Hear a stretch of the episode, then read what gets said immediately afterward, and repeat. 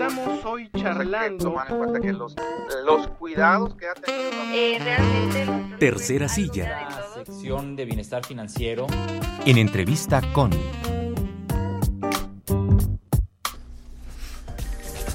Con Gabriel Saucedo, bienvenido nuevamente a Cabina 88.5 Noticias. Gabriel, bienvenido. Rodolfo, ¿cómo estás? Buenos días. Hola, Pati. Buenos días. ¿Cómo están los dos? ¿Cómo estás? Bien, también. Oye, Pues el día de hoy, la Suprema Corte de Justicia de la Nación, pues discute por primera vez en su historia un proyecto que propone dejar de aplicar un fragmento de la Constitución por considerarlo contrario a los derechos humanos. Este, el asunto está muy interesante. Es todo esto que tiene que ver con la prisión preventiva, la prisión preventiva oficiosa. ¿Qué te parece, Gabriel? Si nos cuentas un poquito qué es cada una de esas para que a las personas, a nosotros y a las personas que nos escuchan, nos quede claro de qué están discutiendo o de qué van a discutir los ministros. Así es. Bueno, primero hay que precisar qué es la prisión preventiva. Más allá de que sea oficiosa o justificada, la prisión preventiva es que estés, vamos a decirlo así, recluido en un centro penitenciario durante el tiempo que dure aquel proceso penal que sea sujeto. ¿Ok? Es decir, que estés en la cárcel, básicamente. Una cárcel anticipada porque todavía estarías sin sentencia. Sin embargo, eh, hay que hacer una distinción muy importante entre la justificada y la oficiosa. Porque la justificada es que en virtud de ciertos riesgos procesales, es decir, que te puedas fugar, que puedas poner en peligro a las víctimas o incluso este lo que le hicieron que- a Rosario Robles, lo que le están haciendo a Murillo Cara, Exactamente. lo que es lo que no le hicieron a a los los A los en su momento. Exactamente. hasta que se fue a cenar al Junán, claro. que mientras haya ese tipo de riesgos procesales, incluso que pudieras poner en riesgo la investigación, entonces debas de pasar eh, conforme al caso concreto tu proceso en prisión. Eso es la prisión preventiva justificada. La otra es la prisión preventiva oficiosa y es que no importa si hay riesgos procesales o no, no importa quién seas, lo que importa es de lo que te acusan y en virtud de lo que te acusen automáticamente vas a pasar tu proceso en prisión, ¿no? Esto está consagrado en la Constitución y en el Código Nacional de Procedimientos Penales. El artículo 19 de la Constitución dice por qué delitos amerita la prisión preventiva oficiosa, que obviamente son delitos hasta el 2019 considerados relativamente graves. Eran homicidio, secuestro, violación, etcétera, cuestiones muy graves, pero eran muy pocas. Tráfico de drogas, pero en, Delincuencia organizada, ajá, etcétera, en etcétera. una cantidad Así es. Eso amerita prisión preventiva oficiosa. Entra este gobierno y eh, de las primeras reformas constitucionales que, que propone es ampliar dentro de la ley, que es el Código Nacional de Procedimientos Penales, y dentro de la Constitución, ampliar ese catálogo y pasarlo también el abuso sexual de menores, pasarlo, obviamente digo, al feminicidio, que ya también considerado como un- un- una extensión del homicidio, delitos de corrupción, delitos electorales, delitos fiscales, vamos, amplían este catálogo de manera significativa y eso va en contra de los derechos humanos según lo que establecen los tratados internacionales, específicamente diversa jurisprudencia que ha nacido de la Corte Interamericana a raíz de la interpretación de diversos casos y tomando en cuenta la Convención Americana de Derechos Humanos. Para la Corte Interamericana, la prisión preventiva oficiosa, no la justificada, es inconvencional, es decir, es violatoria de derechos humanos. Última, la único que debe aplicar en todo caso es la prisión preventiva justificada y de manera excepcional, solamente en casos verdaderamente específicos. O sea, por ahí va la discusión, si está al nivel Así de es. constitución y tratados internacionales. Así es. Y es por eso que hoy estamos quizá, no, no, no, no quizá, estamos frente a la, al criterio más relevante que pudiera haber tomado la Suprema Corte de Derechos Humanos desde el 2011. ¿Por qué se los digo? Porque en el 2011, cuando se reforma el artículo primero de la Constitución y se establece que la Constitución está a, eh, a nivel de la propia, vamos, jerárquico igual, tratados internacionales y Constitución, eh, la Corte le pone un alto, le pone un freno por medio de un criterio llamado la contradicción de tesis 293, que es un criterio con muchas virtudes porque crea el famoso parámetro de regularidad constitucional donde dice que hay que dejar de ver los derechos jerárquicamente los derechos humanos, que primero va esto, que después va esto. No, dicen, vamos a agarrar el derecho humano más adecuado para las personas y para el caso concreto donde sea que esté. Si está en un reglamento y es mejor ese derecho humano que aquel que esté en la Constitución o en algún tratado internacional, entonces aplicamos el del reglamento. Es el famoso principio pro persona, ¿no? O pro homine. Sin embargo, dice también ese criterio 293 que si existe una restricción expresa en la Constitución, se deberá de estar a lo que diga la Constitución. Entonces, bajo, esa, bajo ese criterio se justificaban cuestiones que, que, eran inconvencionales como el arraigo, por ejemplo, que está en la Constitución para los delitos de delincuencia organizada. Pero, es absolutamente violatorio de los derechos exactamente, y lo mismo pasaba con la prisión preventiva oficiosa. Entonces, ¿qué pasa? En el 2019, cuando el, el gobierno en turno eh, haciendo valer su mayoría, cambia la constitución para ampliar este catálogo de delitos, la Comisión Nacional de Derechos Humanos, obviamente la anterior comisión, presenta una acción de inconstitucionalidad contra esa reforma a la ley. No lo hace contra la Constitución, lo hace contra la reforma a la ley. Y proponen que se invaliden esa, esa adición al catálogo, ¿no? Por ser violatorio de derechos humanos, tomando como parámetro que la Corte Interamericana lo considera violatorio de derechos humanos. Entonces la Corte presenta un proyecto que se va a resolver hoy de manera acumulada. Esa acción de inconstitucionalidad más una presentada por los senadores de oposición. No sabemos si se va a resolver. Empieza a discutirse. Exactamente. Y era ahí a donde iba, porque aquella contradicción de TEDIS 293, la discusión duró muchos días. Precisamente por la relevancia de lo que se dice en este proyecto, la discusión en su momento duró muchos días. Hoy debería de, de durar más, porque estamos frente a quizá la primera vez que para empezar se desplazaría ese proyecto 290, ese, ese, esa contradicción entre 293. Hoy se estaría ante aquel proyecto donde por primera vez en la historia determinaría la Corte que no se debe de aplicar un artículo de la Constitución. Es decir, lo que todo el tiempo hemos considerado como aquel parámetro para comparar todo por ser lo que supone que esencialmente protege nuestros derechos humanos, se estaría por primera vez declarando, no de inválido, sino inaplicando por ser inconvencional. Es decir, que una norma de la Constitución es inconstitucional o es inconvencional. En este caso, consideran que el artículo 19 de la Constitución va contrario al artículo primero, porque el artículo primero habla de que están al mismo nivel los derechos humanos de la Constitución y de los y de los tratados internacionales y el artículo 19 está violando los tratados eh, internacionales, ¿no? Entonces, por primera vez, esto puede abrir la, la puerta a muchas cosas, porque obviamente hay implicaciones importantísimas. Creo que, yo que lo correcto es que, en efecto se declare de inconvencional la prisión preventiva oficiosa. Es, es, es una cuestión, yo creo que de mera lógica.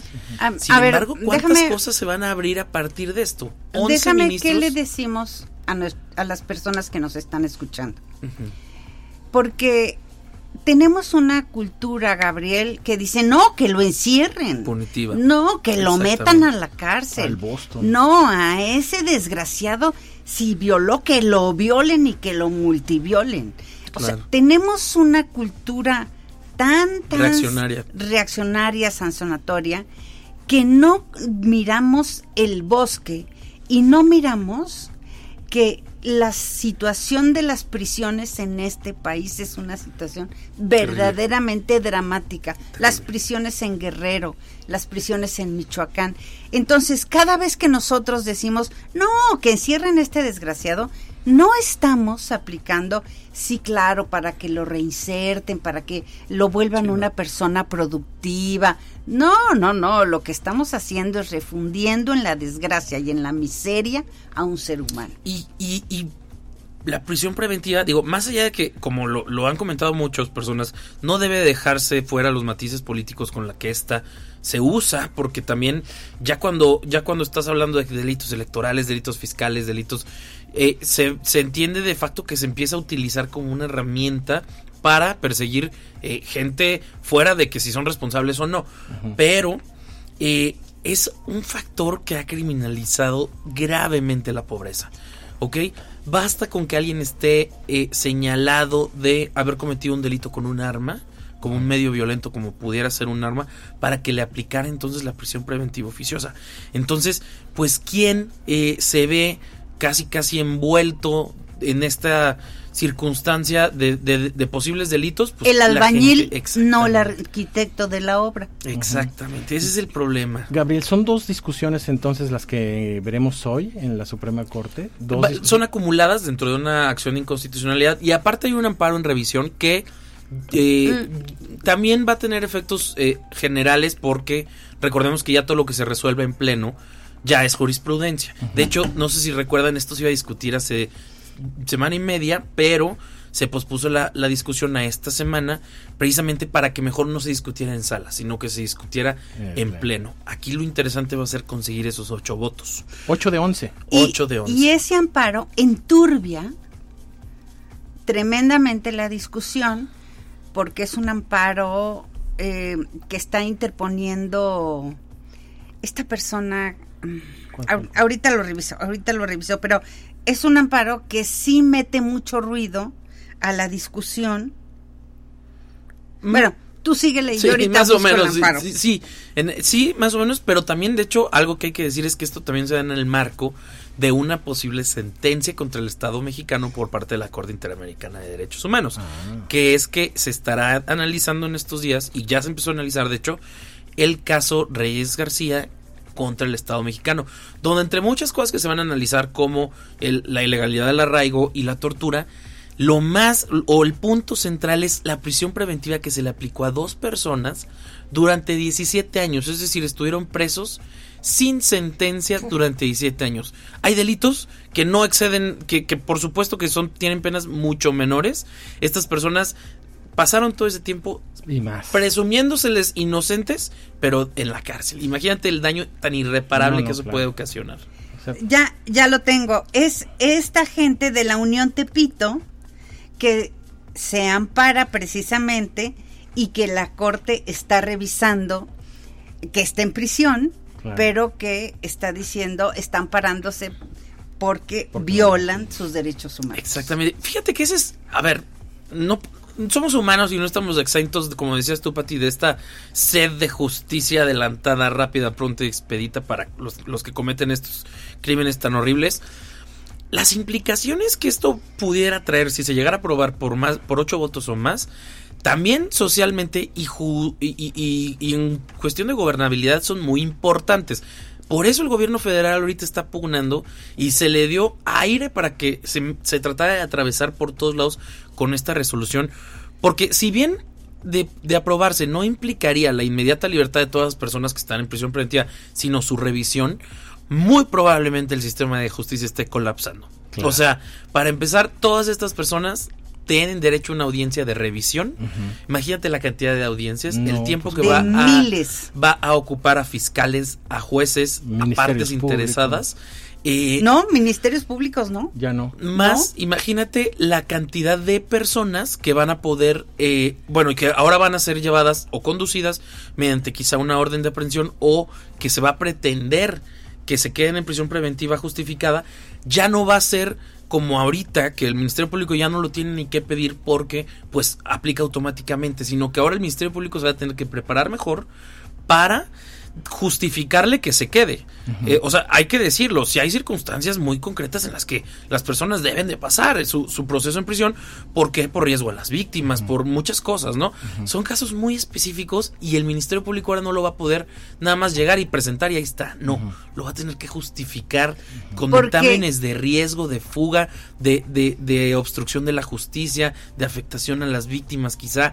Va a tener que prepararse muy bien el fiscal. Entonces, esto va... eh, más, evidentemente, la gente que sí consiga su libertad y que muy probablemente sí Va a haya ser- cometido el ilícito, Claro. pero que por ineptitud quizá del Ministerio Público no vaya a permanecer en prisión preventiva oficiosa. Entonces, imagínate también, pudiéramos también tener este en libertad a muchas personas con grados de peligrosidad que no en, en razón de ellos, sino en razón de una mala preparación de la fiscalía estuvieran en la calle. Exacto. ¿Verdad? Exacto. No se trata de que esto de manera automática libera a un montonal de criminales. No. No. Libera a personas que tienen recursos económicos, que van a empujar a sus abogados Y ojalá en este país estuvieran más recluidos gente por delitos electorales y por delitos de cuello blanco, pero no es el caso. No, pues no, porque tienen precisamente ese acceso a una debida y adecuada defensa, ¿verdad?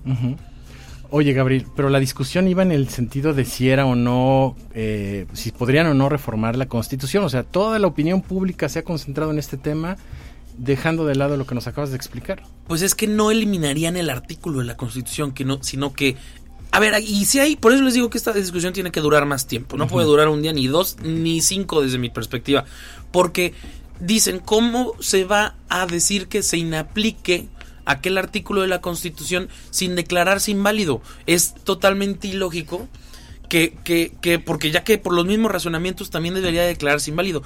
¿Dónde el papel democrático formal, aquí donde entra? O sea, ocho ministros de la Corte pudieran anteponer su opinión con base a un tratado internacional que no es votado, es decir, el, el tratado internacional no es, no es elaborado democráticamente, sino que es en un consenso eh, diplomático e internacional. Usando eso, ¿pueden los ocho ministros de la Suprema Corte de Justicia de la Nación estar o invalidar algo que se aprobó por mayoría calificada por un Congreso reformador de la Constitución que fue votado, me, perdón, valga la redundancia, mediante el voto directo de las personas? Es decir, hay aquí este argumento contramayoritario que así es, la, la, democracia y la justicia, mucha gente no lo ve de esa manera, pero la justicia es contramayoritaria, no, si, si, si nos pudiéramos a, a, a, justiciar a las personas con base en lo que la gente cree, en la mayoría de la gente cree, no, pues ya no, tendríamos claro. pena de muerte, eso es un hecho, entonces, sí.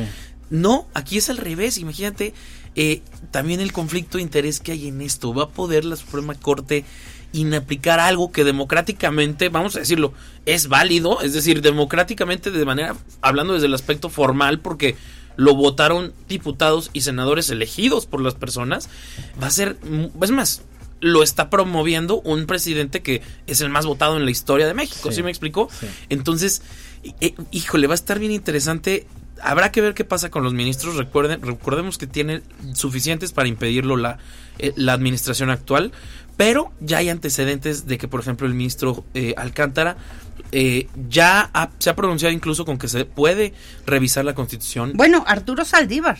Él ya lo dijo con los delitos fiscales, él, que era inconvencional estado, también. Él tiene una columna en el Milenio e insiste con muchísima frecuencia sobre el abuso de la prisión preventiva. Así es. Y qué, qué cuestión curiosa.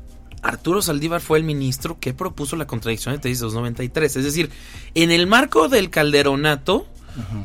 el ministro Saldívar no dejó de lado, como lo, como lo ha hecho ahorita, aquellos tintes políticos e incluyó esas restricciones constitucionales en ese criterio para hacer prevalecer el arraigo que era importantísimo en ese momento. O sea, híjole, va, va, a haber un cambio aquí de opiniones de Yasmín Esquivel, Muy... que ha tenido unas participaciones vergonzosas. Veremos qué dice. ¿Qué dice Loreta, la última en incorporarse Yasmín también Esquivel, de la que es una de las ministras puestas por López Obrador, Margarita Ríos Farjat también. Loreta Ortiz también es otra de las ministras. Es. Ella es la que menos se sabe. Y hay ocho ministros, por otro lado, que se han manifestado uh, en uno u ponentes, otro momento, momento, perdón, por eliminar la prisión preventiva. Así es. Interesante para la próxima, Gabriel, tendremos ya noticias en tu siguiente ya. colaboración. Gabriel Saucedo, muchas gracias. gracias. Gracias a ustedes, que estén bien, buenos días. Saludos a todos.